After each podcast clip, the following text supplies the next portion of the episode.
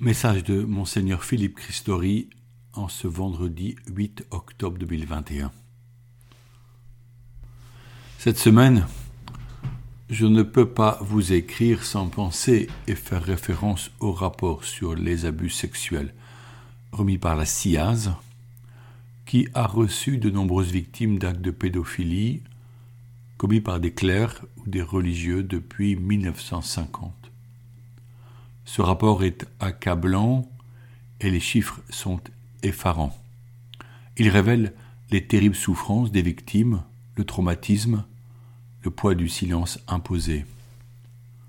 L'omerta n'a que trop duré, et aujourd'hui nous remercions ceux qui ont osé parler afin qu'avec eux nous puissions connaître la vérité et agir concrètement pour que de tels faits ne se reproduisent pas. Pour être combattu, le mal doit être connu. La vérité doit être révélée, si douloureuse et terrible soit-elle. C'est le sens de ce travail. Le rapport annonce 216 000 victimes abusées par des clercs depuis 1950. Environ 3 000 prêtres seraient coupables.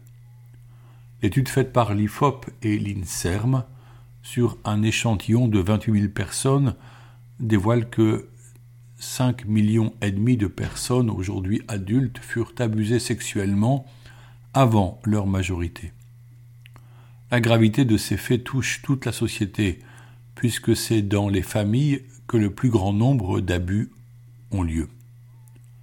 Ce rapport accablant pour l'Église doit nous conduire et doit conduire la société tout entière à agir pour protéger les enfants, accompagner psychologiquement les adultes ayant des pulsions pédophiles avant qu'ils ne passent à l'acte et commettent un crime. Le chemin sera difficile et long. Prions, implorons pour que l'Esprit Saint nous éclaire, pour que nous trouvions des solutions réalistes et durables partout où des adultes et des enfants se côtoient. Notre maison mère doit être une maison sûre. Le rapport fut remis aux évêques de France le mardi 5 octobre. La veille, lundi 4 octobre, était fêté Saint François d'Assise, cet Italien qui choisit de vivre dans la pauvreté totale, l'unique règle digne à ses yeux, l'Évangile et rien que l'Évangile, en se dépouillant de toutes les richesses familiales pour obéir à la voix du Seigneur qu'il avait interpellé dans une petite église d'Ombrie en lui disant François reconstruit mon église. Dans un premier temps, François se fit donc maçon, mais il devait découvrir que sa mission était autre lorsque vinrent vers lui des hommes de toutes conditions sociales, lui demandant de les accueillir comme frères et disciples. Ainsi naissaient au XIIIe siècle des ordres mendiants, franciscains puis capucins, qui s'installèrent dans toute l'Europe, jusqu'en Terre sainte. Ils vivaient pieds nus et vêtus d'une simple bure de toile, portant le Christ lumineux de l'église de San Damiano à Assise. Leur témoignage suscita un renouveau spirituel de l'église. Bientôt, Claire d'Assise, l'amie d'enfance de François, le suivit pour fonder une communauté de femmes vivant à même la terre battue dans la prière continuelle qui deviendra l'ordre des Clarisses. La figure de Saint François nous interpelle en ces jours difficiles. Certes, la vie de la société et de l'Église en ce siècle n'est pas comparable à celle du Moyen Âge. Cependant, Jésus-Christ nous donne toujours le même évangile. Je, je cite l'Écriture. Il leur prescrivit de ne rien prendre pour la route, mais seulement un bâton, pas de pain, pas de sac, pas de pièces de monnaie dans leur ceinture. Mettez des sandales, ne prenez pas de tunique de rechange. Marc 6 au verset 8. Ou encore, à propos de votre vie, ne vous souciez pas de ce que vous mangerez, ni à propos de votre corps, de quoi vous allez le vêtir.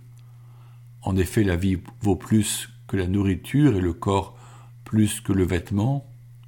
Observez les corbeaux, ils ne font ni semaille, ni moisson, ils n'ont ni réserve, ni grenier, et Dieu les nourrit. Vous valez tellement plus que les oiseaux. Luc 12 au verset 22-24. On lit encore. Dans toute ville où vous entrerez et où vous serez accueillis, mangez ce qui vous, est présenté. Luc 10, verset 8. Jésus invite ses fidèles à se libérer des liens que crée la possession des biens matériels. Ne vous faites pas de trésors sur la terre, là où les mythes et les vers les dévorent, où les voleurs percent les murs pour voler. Matthieu 6 au verset 19. Ces prescriptions interpelleront certains, comme ce jeune homme riche à qui Jésus demanda de vendre tous ses biens et de donner l'argent de la vente aux pauvres pour devenir son disciple. Avoir des biens est légitime, notamment pour garantir à ses enfants un cadre propice à leur éducation. Mais Saint Paul, qui était fabricant de tentes, invite au détachement. Je le cite. Ceux qui font des achats comme s'ils ne possédaient rien, ceux qui profitent de ce monde comme s'ils n'en profitaient pas vraiment, car il passe, ce monde tel que nous le voyons. 1 Corinthiens 7 au verset 30 et 31. Aurons-nous le cœur léger pour demeurer avec Jésus et le recevoir comme le vrai bien? Nous pourrons aller à sa suite sans craindre de manquer et sans regarder en arrière. Pour la fête de Saint François, la liturgie eucharistique a retenu un passage de l'évangéliste Matthieu dans lequel Jésus loue son Père d'avoir caché ses bienfaits aux sages et aux intelligents et de les avoir révélés aux tout petits. Puis à chacun de nous, Jésus lance son appel. Je le cite. Venez à moi, vous tous qui peinez sous le poids du fardeau, et moi, je vous procurerai le repos. Prenez sur vous mon joug, devenez mes disciples, car je suis doux et humble de cœur, et vous trouverez le repos pour votre âme. Oui, mon joug est facile à porter et mon fardeau léger. Matthieu 11 au verset 28 à 30. En ces jours si douloureux, où les faits réveillent chez des victimes de terribles souvenirs, où les révélations blessent et meurtrissent les catholiques, nous avons besoin de trouver le repos auprès du Seigneur. Pour puiser en lui la force de la vérité qui rend libre. Pour ce faire, je désire insister sur la nécessité de la prière, du cœur à cœur avec le Christ dans l'adoration. Il est seul à pouvoir nous rejoindre dans nos douleurs, nos failles et nos fragilités, pour nous dire ce je t'aime, si nécessaire pour retrouver l'espérance et l'envie de vivre. Notre humanité est touchée car nous espérons en l'homme, en toute personne, mais nous gardons la foi qui est le gouvernail de notre barque, l'Église au milieu des vagues. Maintenant, j'aimerais conclure mon message par une note spirituelle plus légère. Nous nous sommes habitués à présenter notre passe sanitaire dans les lieux culturels, les restaurants et pour prendre un train. Voici que je lis dans la petite revue des sœurs de la Nouvelle Alliance de Montligeon un article de sœur Cécile la Prieure qui nous parle du, du passe salutaire. Qu'est-ce que ce passe C'est, dit-elle, l'amour de Dieu, cet amour du Christ qui désire envahir totalement notre âme en vue du salut, c'est-à-dire la possibilité d'entrer dans l'éternité bienheureuse quand nous serons plongés en Dieu éternellement. Nos vies actuelles sont blessées par le péché et celui-ci nous attriste car il éloigne de Dieu. Quel est le moyen le plus sûr pour avoir ce passe salutaire? Sœur Cécile affirme que c'est le sacrifice eucharistique, car le Christ s'offre totalement à Dieu son Père pour nous pécheurs, et ainsi nous sommes rachetés. L'os opère, je la cite encore, une transfusion d'amour qui va envahir tout notre être, toute notre âme, c'est cela le passe salutaire. Pour conserver la validité du passe salutaire, nous pouvons en parler simplement chaque jour à notre Mère du ciel, la Vierge Marie, en lui offrant notre chapelet, alors la mise à jour du passe est automatique. Ce jour, je vous propose de reprendre la belle prière de l'Angélus, qui nous rappelle toujours la volonté de Dieu de venir parmi nous en se faisant homme dans le sein de la Vierge Marie. Et maintenant je vous bénis, au nom du Père et du Fils et du Saint-Esprit.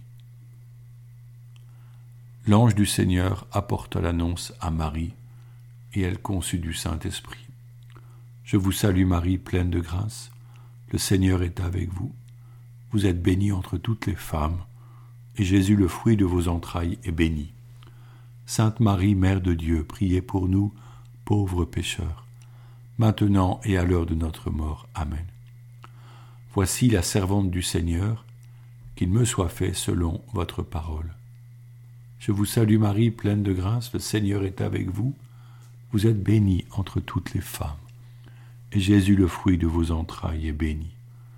Sainte Marie, Mère de Dieu, priez pour nous pauvres pécheurs, maintenant et à l'heure de notre mort. Amen.